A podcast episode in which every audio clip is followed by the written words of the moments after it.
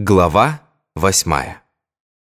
Я вошел в положение родителей, остался при доме, работал на обувной фабрике мастером, прилично зарабатывал, мог по моде одеться. Парень молодой, из себя ничего, к тому же из армии не сопляк какой-нибудь. Довольно начитан, мог поговорить с девушкой, танцевал какие хотите танцы, и западные, и бальные, свой, можно сказать, человек на танцплощадке. А женить бы не думал, мне и без женитьбы было неплохо. И мама твердила, успеешь. А городок наш не был таким уж захолустьем. Летом, как вы знаете, приезжали дачники, среди них интересные, даже видные люди. Между прочим, у нас была своя знаменитость. Известный дирижер, он и сейчас жив, народный артист СССР. Иногда он навещал своих родителей, отдыхал у нас недельку-другую. Однажды с ним приехал художник. Армянин по национальности, звали его Гайк, теперь тоже знаменитость, а тогда писал портрет нашего дирижера. Писал он его утром, а в остальное время сидел с мольбертом на берегу реки, в лесу на поляне. В поле, ходил по городу с большим блокнотом, рисовал прохожих на улице, домишки, колхозников на базаре. Хотя и в годах ему было лет, наверное, под 50, но мужчина, надо сказать, красавец. Волосы седые, густые, вьющиеся, усы черные, орлиный нос, из-под густых бровей пронзительный взгляд. Когда появляется человек с такой внешностью и таким необычным занятием, ходит целый день с блокнотом и рисует, то через два дня его знает весь город, и тем более, что, несмотря на суровую внешность, он был общительный, говорил с приятным кавказским акцентом, угощал детей конфетами и, когда люди стояли возле его мольберта, никого не прогонял. И вот как-то на базаре Гайк увидел нашу мать. Про эту встречу мне рассказывала Люба – она была тогда с мамой. Гайк увидел мать, остановился и стал пристально на нее смотреть. «Чего этот кавказец на нас уставился?» – удивилась мать. «Он на тебя уставился», – ответила Люба. «Вот еще новости», – сказала мама. Когда они уходили с базара, Люба оглянулась и увидела, что Гайк смотрит им вслед и сказала об этом матери. Мать ничего не ответила. В тот же вечер Гайк и наш земляк, знаменитый дирижер, пришли к нам домой. Такие почетные гости. Усаживаем их, конечно, за стол, предлагаем чай. Но мама очень сдержана, и это странно. Закон гостеприимства соблюдался у нас свято. И вот дирижер объявляет, что его друг, художник, хочет написать мамин портрет в красках, и для этого маме нужно позировать несколько дней, часа по два. Мама делает удивленное лицо. «Два часа? А моя семья будет сидеть голодная?» «Уважаемая Рахиль Абрамовна», — говорит дирижер, «я должен вам сказать, что во все времена самые выдающиеся личности находили время позировать художникам, чтобы оставить потомкам свое изображение». «Я не народный комиссар», — отвечает мать, «обойдутся и без моего портрета». Гайк со своим кавказским акцентом заявляет. Красивая женщина – тоже выдающаяся личность. Такие комплименты у нас не приняты, тем более замужней женщине в глаза при муже и детях. Но у Гайка прозвучало прилично. Может быть, из-за его кавказского акцента, знаете, восточная галантность. К тому же художник имеет право на такого рода оценки. Однако мать не смутилась, не покраснела, а с достоинством ответила. Есть женщины покрасивее и помоложе меня». На это дирижер возразил, что дело не в красоте и не в возрасте, а в натуре. Есть люди, облик которых просто необходимо запечатлеть на полотне. Позировать гайку – мамин долг перед искусством. Дирижер был не только нашей гордостью, он был нашей славой. Кто знал наш город? Никто, кроме его обитателей, окрестных жителей, дачников и областного начальства а нашего дирижера знал весь Советский Союз. Чуть ли не каждый день по радио передавали концерты симфонического оркестра под управлением такого-то. И называли имя и фамилию нашего земляка, дирижера. Выполнить любую его просьбу каждый почитал у нас за великое счастье. Но мама не пожелала такого счастья. «Мои наследники обойдутся и без моего портрета», — улыбнулась она. С них будет достаточно моей фотографии. Наш знаменитый дирижер возразил, что фотография передает только внешность человека, а живописный портрет отражает его внутренний мир. И если мать хочет, чтобы ее дети, внуки, правнуки и праправнуки видели ее как бы всегда живой, то она должна согласиться. Мать опять хотела что-то возразить, но отец со свойственной ему деликатностью сказал, «Ваше предложение для нас большая честь. Позвольте моей жене подумать, может быть, она и выкроет время». Художник и дирижер ушли. Мы остались за столом. Мать спрашивает отца, «Зачем ты их обнадежил?» «Видишь ли», — ответил отец, «может быть, этот гайк в твоем портрете предчувствует свою удачу. От одной удачи часто зависит судьба художника. Ведь ты у нас действительно красавица». На эти слова мама не обратила внимания. Она пристально посмотрела на отца, я до сих пор помню этот взгляд, и спросила, «Ты этого хочешь? Почему не пойти навстречу человеку? И почему нам не иметь твоего портрета?» Мама снова посмотрела на отца. «Хорошо, пусть будет по-твоему». На следующий день Гайк явился с мольбертом, подрамником, этюдником, точно знал, что мама согласится. Позировать, как вы знаете, это не просто присесть на пару часов и смотреть туда, куда прикажет художник.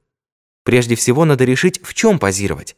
Гайк был человек обходительный, но когда дошло до работы, стал требователен. Это платье не годится, то не подходит, попробуем шалью, без шали. И надо выходить в другую комнату и переодеваться, и потом возвращаться. И он тебя рассматривает. И снова иди в другую комнату и опять переодевайся, снова возвращайся, и возьми в руки букетик. Нет, положи букетик. У мамы не бог весть какой гардероб, но кое-какие платья имелись. Например, голубое крепдешиновое, очень красивое. Однако Гаек заставил ее надеть темное шерстяное – с небольшим вырезом, белым кружевным воротником, строгим обтягивающим лифом и длинным рукавом. Мы, откровенно говоря, удивились такому выбору. Нам казалось, что в голубом мама выглядит моложе и ярче, но Гайк выбрал именно темное шерстяное. Согласитесь, сидеть в июле в жару в шерстяном платье довольно изнурительно. Единственное, чего Гайк не тронул, это мамину прическу. Волосы гладко зачесаны и собраны на затылке в большой пучок. Но дело не в том, в чем позировала мать. Вы, конечно, догадываетесь, что я не зря описываю это происшествие. А это было больше, чем просто происшествие в маминой жизни. Что-то я видел сам, кое-что мне рассказывала Люба, она тогда помогала маме переодеваться. Любе было 17 лет, и она была самым тонким и, может быть, самым умным человеком в нашей семье. Рассказывая то, что потом, в минуту откровенности, мама мне сама рассказывала. Итак, прежде всего, маме пришлось заняться тем, чем она давно не занималась – своей внешностью. Она была красивая, статная, подтянутая, но сидеть перед зеркалом у нее не было ни времени, ни надобности, и без зеркала была в себе уверена. И вот в 40 лет ей надо показывать себя постороннему мужчине, раздеваться, пусть не перед ним в соседней комнате, но для него, снова одеваться и являться перед его оценивающим взглядом. Это было нечто новое, совершенно необычное в ее жизни. Она привыкла к тому, что мужчины на нее заглядываются, но не обращала на это внимания. Ничьи взгляды для нее не существовали. 24 года у нее был только один мужчина – ее муж. И вдруг является седой красавец с орлиным взглядом, и она должна для него раздеваться, одеваться, переодеваться, примерять разные платья, чтобы этот мужчина ее одобрил. Будь мама столичная женщина, вращаясь она, так сказать, в мире искусства, она, вероятно, сумела бы отделить мужчину от художника, как отделяют женщины мужчину от врача. Но мама не была столичной женщиной. Художников в своей жизни не видела, а к помощи врача прибегала один раз, когда рожала Сашу. Впервые мама растерялась. А растерянность не была ей свойственна. Она была решительной, категоричной, всеми управляла и командовала – и вот впервые растерялась перед мужчиной видным, необычным. Не она командовала им, а он ею. Не он подчинялся ей, а она ему. В этом состоянии мама позирует гайку. Находится с ним один на один с глазу на глаз. Два часа в день. Это только так говорится, два часа. Гайка разрешает ей вставать, пройтись, размяться, выйти на кухню. И в доме дети. Люба, Генрих, Дина, Саша требуют того, другого – Должны прийти с работы отец и я. Помогала, конечно, Люба. но и она была занята, готовилась к экзаменам. Мама отвлекалась, и Гайк растягивал сеанс на три, а то и на четыре часа. У него была своя норма, не мог оборвать свою работу, должен был довести ее до какой-то точки. В своем деле был человек одержимый. Во время сеанса они разговаривали. Гайк рассказывал о себе, расспрашивал маму. Она отвечала, ему нужно было живое лицо. И мама за много лет, прошедших в трудах и заботах, отвлеклась, наконец, от своей однообразной жизни. Нашла внимательного слушателя и интересного собеседника. Гайк рассказывал про Турцию, где жил в детстве со своими родителями, и откуда они бежали в Баку во время армяно-турецкой резни. Рассказывал про Париж, где учился рисованию, про Вену, Берлин и Швейцарию, куда ездил из Парижа. Эти рассказы вернули мать к тем годам ее юности, когда она жила в Базеле, всколыхнули в ней какие-то воспоминания.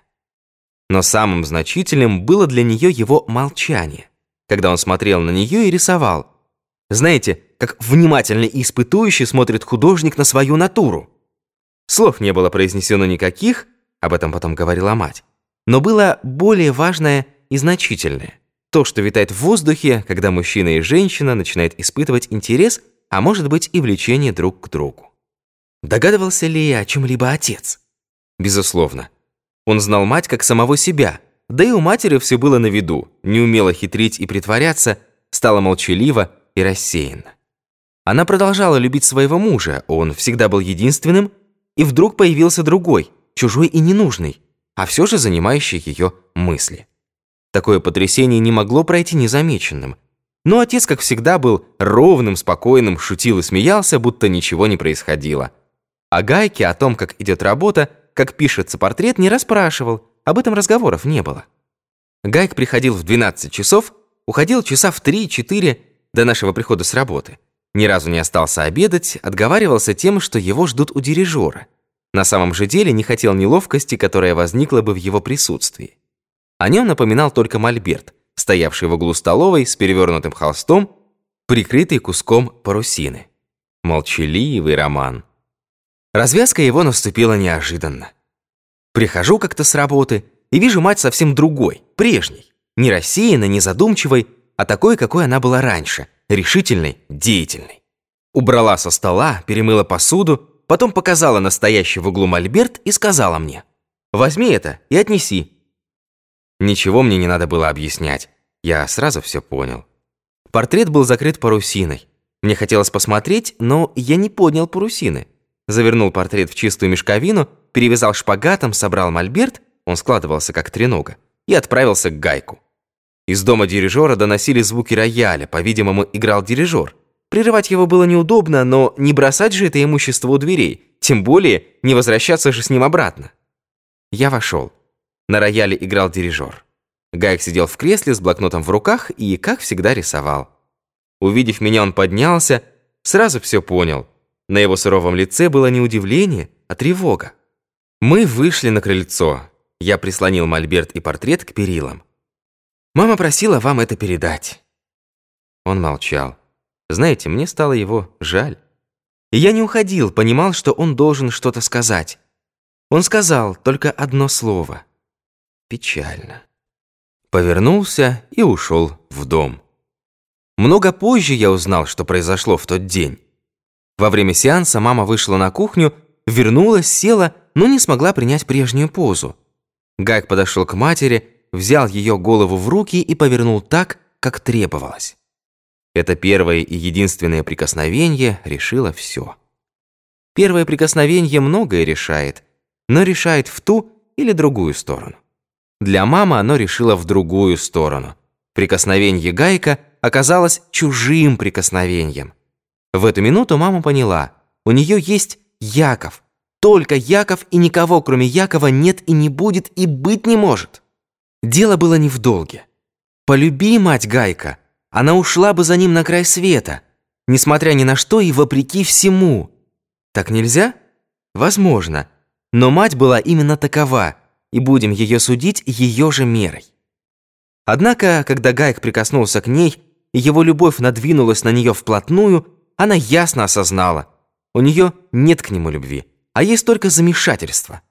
В ее жизнь неожиданно вторгся необыкновенный человек – И это замешательство надо преодолеть немедленно, не откладывая. И она отослала ему незаконченный портрет. Все стало на свои места. И Гайк не сделал попытки продолжить знакомство. Понимал, что это бесполезно. Вспоминала ли мать потом Гайка, влюбленного в нее седого красавца? Вспоминала. И хорошо вспоминала. Много позже она рассказывала мне об этом с улыбкой, но чувство, которое она пережила тогда, испытание, которому подверглась ее любовь к отцу, были глубже и значительнее того, о чем она рассказывала, потом улыбаясь. Ну что ж, дело не в том, в какую ситуацию попадает человек.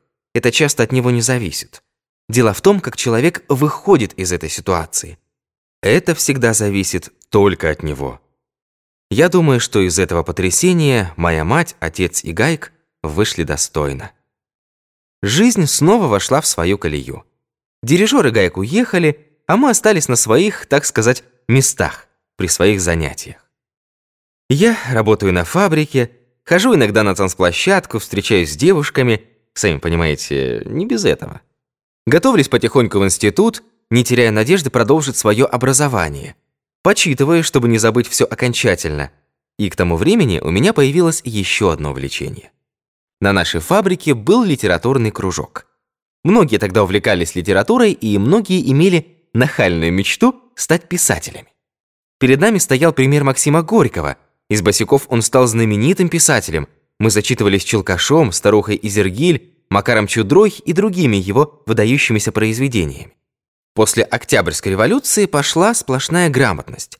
А когда человек в зрелом возрасте овладевает грамотой, то ему самому хочется писать. Ему это кажется довольно простым делом. Одним словом, возник у нас на фабрике литературный кружок. Я туда захаживал, приносил кое-какие наблюдения из жизни. Был у нас руководитель, заметьте, платный. В Фабкоме имелись деньги на культурную работу – Этому руководителю, кстати, писателю, платили за то, что он вел наш литературный кружок. Платили немного, но писателя радовали и эти деньги. Фамилия его была Рогожин. Работал он в областной газете и приезжал к нам два раза в месяц на литкружок, подрабатывал. Впрочем, большого писателя из Рогожина не получилось. Имя его кануло в лету. И из меня, и из других наших ребят тоже писателей не получилось. Таланта, наверное, не хватило. Походил зиму или две, потом бросил. Но вспоминаю я о литкружке с удовольствием. Он как-то возвышал нас. Когда перед тобой весь день подметки, каблуки и союзки, то хочется чего-то для души. Одной танцплощадки мало. В 1934 году Люба уехала в Ленинград и поступила в медицинский. Была она в отца, стройная, хрупкая, изящная блондинка. Внешность ее не была такой броской, как у моей матери или сестры Дины. Тех за километр видно, что красавицы. К Любе надо было присмотреться. Но когда присмотришься, приглядишься, то уже глаз не оторвешь и сердце не выкинешь. А насчет образованности – круглая пятерошница. Утешение для педагогов и спасение для двоечников давала им списывать. В школе все мальчики были в нее влюблены, но она ни разу не пришла домой после девяти вечера. И хотя жила в Ленинграде одна, за Любу мы были спокойны. С ней ничего не может случиться. Она себе ничего такого не позволит. Но представьте, случилось. Представьте, позволила. Не подумайте, что она принесла ребенка неизвестно от кого. Все было честь честью. Она со своим Володей Антоновым расписалась. Хороший парень, чудесный, уже на последнем курсе того же медицинского. Но Любе всего 18 лет – и вот, пожалуйста, ребенок. Куда его девать? На что воспитывать? Оба студенты живут на стипендию, живут в общежитии, и ей еще четыре года учиться. И вот в нашем доме появляется маленький Игорек, первый внук у моих родителей, первый мой племянник. Конечно, каждые каникулы, и летние, и зимние, Люба с Володей у нас. Цацкаются с сыном, потом уезжают, и воспитание Игорька ложится, как вы понимаете, на моих родителей. Ничего не поделаешь, как ни говори, своя кровь. От кого-то я слышал, наша задача довести внуков до пенсии, а там можно и отдохнуть. Словом, если считать отца и мать за первое поколение, меня с братьями и сестрами за второе, то с Игоря началось третье. Ну о третьем поколении речь впереди, вернемся ко второму. Вернемся к 35 году. Мне 23, Хорошо зарабатываю, голод, слава богу, кончился, карточки отменили. Отец при на фабрике, директор Сидоров за ним, как за каменной стеной. Дома только Генрих, Дина, Саша и маленький Игорек. К тому же Генрих уже в ФЗУ, кое-что зарабатывает и мечтает о летном училище. Надо вам сказать, что вся наша семейка, как и прежде семейка Рахленко, не отличалась особенной благовоспитанностью. Здоровые, отчаянные, первые драчуны и забияки. Но вот Генрих уже из рук вон, дальше ехать некуда. Знаете, как это бывает на улице, когда пятеро братьев и все друг за друга. Все их боятся, и чем больше их боятся, тем они нахальнее и задиристее. Но и я, и Лёва с ранних лет работали. Нам было не до уличных драк и шалостей. Фима был спокойный и уравновешенный, а вот Генрих, чувствуя за собой силу старших братьев, вырос, извините за выражение, таким бандитом, что я до сих пор не понимаю, как ему не оторвали голову. Задирался и с Деповскими, и с Заречными, и с окрестными деревенскими, лазил по чужим садам и бахчам. Вся школа, все учителя и преподаватели от него стоном стонали. Не было дня без драки, без разбитого носа, без подбитого глаза. И хитрый шельма. Дома тише воды ниже травы. Боялся матери, у нее была тяжелая рука. Боялся меня. Я бью хотя и редко, но крепко. Однако в школе и на улице форменная чума. Его исключали, снова принимали, и не было другого выхода, как после шестого класса отправить его на производство. И все вздохнули с облегчением. В школе был просто праздник. На его счастье, при депо открылась ФЗУ, и Генрих стал учиться на слесаря-ремонтника, тем более, что не хотел сапожничать. Вообще, на мне наша потомственная, со стороны Рахленков, сапожная профессия кончилась. Я, можно сказать, последний сапожник из рода Рахленков и из рода Ивановских. И я вполне понимаю Генриха. Сапожник тарифицируется по второму, от силы третьему разряду. Может он жить на эти деньги? И он комбинирует. Одному выписывает квитанцию, другому нет. Право-лево, лево-право. Зачем это нужно молодому человеку, если рядом завод и на конвейере он зарабатывает 150-160, имеет в придачу культурное, спортивное и всякое другое обслуживание, и через год-два получает квартиру в новом доме со всеми удобствами? Ну а тогда, в 30-е годы, все тем более стремились в тяжелую промышленность и на транспорт. Металлист, машинист, забойщик – это звучит. Сапожник – не звучит. И вот мой младший брат Генрих пошел в ФЗУ, стал слесарем в деповских мастерских и мечтал о летном училище. Итак, к 35 году все были пристроены к делу. Оставались только Дина, ходила в третий класс, и Саша пошел в первый.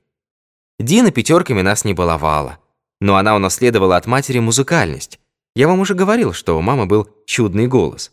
Так вот, Дина обещала стать знаменитой певицей, у нее был абсолютный слух. Пела она русские песни, еврейские, белорусские и украинские. Если вы знаете украинскую песню, то согласитесь, она очень мелодичная и задушевная. У каждого народа свои песни, и каждый народ их любит. В них его душа. Но украинский язык приспособлен для песни, как никакой другой, но может быть еще итальянский. В этом суждении, я думаю, ни для кого обидного нет. Например, я большой поклонник цыганской и белорусской песни, об этом я уже говорил. Но украинские песни в детстве мне пела моя мама, а песни, которые поет тебе мама в детстве, это навсегда. Но маме было не до песен, а жизнь Тины складывалась по-другому. В школе уроки пения – закон – Потом клуб промкооперации, и при нем есть музыкальные и драматические кружки. И всюду есть преподаватели, которые могут отличить дарование от посредственности. И они ухватились за Дину. Кроме того, как я вам уже рассказывал, Станислава Францевна... А, не рассказывал, извините. Станислава Францевна – это жена нашего соседа Ивана Карловича.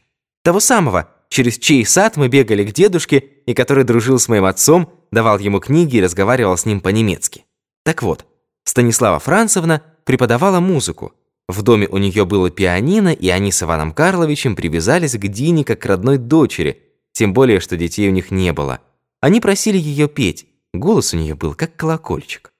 А когда выяснилось, что это не просто колокольчик, а талант, то Станислава Францевна начала ее учить музыке по нотам. Певица, как утверждала Станислава Францевна, должна иметь не только вокальное, но и музыкальное образование. Учась в четвертом классе, Дина уже была солисткой городского хора, выступала в концертах самодеятельности. Клуб промкооперации у нас довольно большой. Зрительный зал на 200 мест. В зале дедушка и бабушка Рахленко. Дедушке 75 лет, но он крепкий, широкоплечий, с густой, еще черной, хотя и с проседью бородой, с высоким белым лбом, и бабушка, полная, спокойная, добрая. И дядя Лазарь с сыном Дани, и дядя Гриша с женой и детьми, ну, я, естественно, и мои младшие братья Генрих и Саша. А в первом ряду отец и мать, приодетые, торжественные, еще не старые. Отцу 45, матери 42. Для таких красивых людей это не возраст. Мне вот уже за 60, и то я себя за старика не считаю. В нашем клубе самодеятельность была поставлена очень хорошо. Руководил ею молодой человек по фамилии Боголюбов. Только что окончил музыкальное училище, он и хормейстер, и концертмейстер, и режиссер драм-кружка. Играл на всех инструментах и в изобразительном искусстве разбирался. Словом, одаренная личность, мастер на все руки, энтузиаст своего дела. Сумел увлечь и других, даже целые семьи, как, например, Сташонков. Они составили белорусский хор. Старики-сташонки и те пели. Выходили на сцену, становились в ряд по старшинству. Афанасий Прокопич с женой. Затем сыновья Андрей и Петрусь с женами Ксаной и Ириной. Затем их дети, все белоголовые в национальных костюмах. Пели, надо сказать, прекрасно. Я думаю, не хуже нынешних песнеров, а, как ни говори, песнеры – лучший нынешний эстрадный ансамбль, но профессиональный. Асташонки были любители, однако выступали даже на областном конкурсе самодеятельности и получили премию. Была, помню, семья Дорошенков. Молодые парубки и девчины. Танцевали гопак, казачок и другие украинские пляски. Был оркестр дамбристов, и декламаторы, и чечеточники, даже акробаты. В общем, жизнь в нашем клубе била ключом. Но, безусловно, гвоздем программы был городской хор. Основной профессией Боголюбова было именно пение. И хор он создал первоклассный. И вот представьте, сидят в первом ряду отец и мать. На сцене хор, впереди полукругом женщины, за ними на скамейках, чтобы быть повыше, мужчины, все с хорошими голосами. Объявляется номер, и солистка Дина Ивановская. И Дина выходит вперед, девочка каких нет. На юге, знаете, девочки быстро развиваются. Высокая, стройная, с черными волосами, заплетенными в две толстые косы, с синими глазами, и начинает петь. И зал замирает. И даже хулиганы, которым в клубе только бы пошуметь, и те сидят как завороженные. І когда Діна виводила своїм чудним голоском, дивлюсь я на небо та й думку гадаю, чому я не сокол, чому не летаю, То плакали все, потому что это было искусство, а искусство, как и любовь, покоряет мир. О моих родителях и говорить нечего. Это был венец их торжества, награда за перипетии и невзгоды жизни, светлый час их великой любви. Слезы зала производили на маму большое впечатление. Ничего, будут и ее дети докторами медицины. И не в какой-то там Швейцарии на краю света, а в великой стране, стране на шестую часть планеты. Это была мамина победа. Она поздно пришла, эта победа, но тем слаще она была. Конечно, были у нас и огорчения. Без них нет жизни. Например, Лёва женился. Что такого? Прекрасно, давно пора. Парню 25 лет, работает с утра до вечера, мотается по области, ведает в обкоме вопросами транспорта. Но одинокий, бесприютный, питается где попало и чем попало. Наживет язва желудка, некому о нем позаботиться. Постирать, заштопать, накормить, подать лекарства, когда заболеет. Одним словом, бобыль. И пора ему, наконец, обзавестись женой, домом, семьей. Так что в самом факте женитьбы ничего плохого не было. Наоборот, очень хорошо. Ну а то, что он женился у себя в Чернигове, и невеста даже не показал, не представил ее, так сказать, родителям, ну то ничего не поделаешь. В те времена это было не так уж и принято. Исправлять свадьбы тоже не было принято. Расписались в ЗАГСе и весь разговор. Хотя моим родителям такие порядки были не особенно приятны.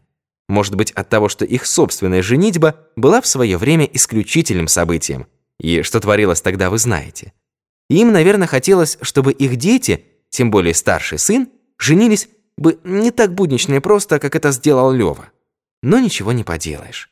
Такие времена, такие обычаи. И то, что Лёва даже не сообщил о своей женитьбе, а узнали мы о ней от чужих людей, много наших жило тогда в Чернигове, тоже ничего не поделаешь. Лёва человек особенный, живет по своим особенным законам.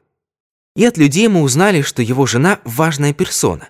Преподает политэкономию, хозяйством заниматься не желает и питаются они в обкомовской столовой. Тоже его забота. Хочет так жить, пусть живет.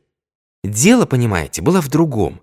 Анна Моисеевна, так звали Левину жену, была старше его на пять лет. Ему 25, ей 30. Но главное, у нее ребенок, девочка трех лет, от первого мужа, а Лева, между прочим, третий муж. Лева был человек рассудительный, министерская голова, и значит, все обдумал, и в конце концов это его личное дело. И не надо забывать, что при всем здравом государственном уме в его жилах текла горячая кровь Рахленков. А на какие неожиданные трюки способны Рахленки, вы уже убедились. И при всей немецкой рассудительности моего отца он тоже был способен на самые неожиданные решения, о чем свидетельствует его собственная женитьба. Но мать была вне себя. Лёва. Такой Лёва не мог найти себе молоденькую, честную, порядочную девушку? Он не способен иметь собственных детей? Почему он обязан воспитывать чужого ребенка? Отказаться от Олеси и взять женщину, которая к 30 годам уже успела сменить трех мужей, это официально. Сколько же там было неофициальных? Что все это значит? Но Лёва есть Лёва. Мы здесь, он в Чернигове, да и был бы он здесь, мы бы ничего не смогли поделать. Он не такой, чтобы действовать по чужой указке. Да мать не посмела бы ему и слова сказать. Хотя и сын, но особый, отдельный. Мама пошумела и перестала. И все опять пошло своим чередом. Все было хорошо. И все же что-то беспокоило мою мать. И когда я ее спрашивал, «О чем ты волнуешься? Ведь все хорошо!» Она отвечала, «Слишком хорошо». Я понимал, что ее тревожило. Ее тревожило предчувствие.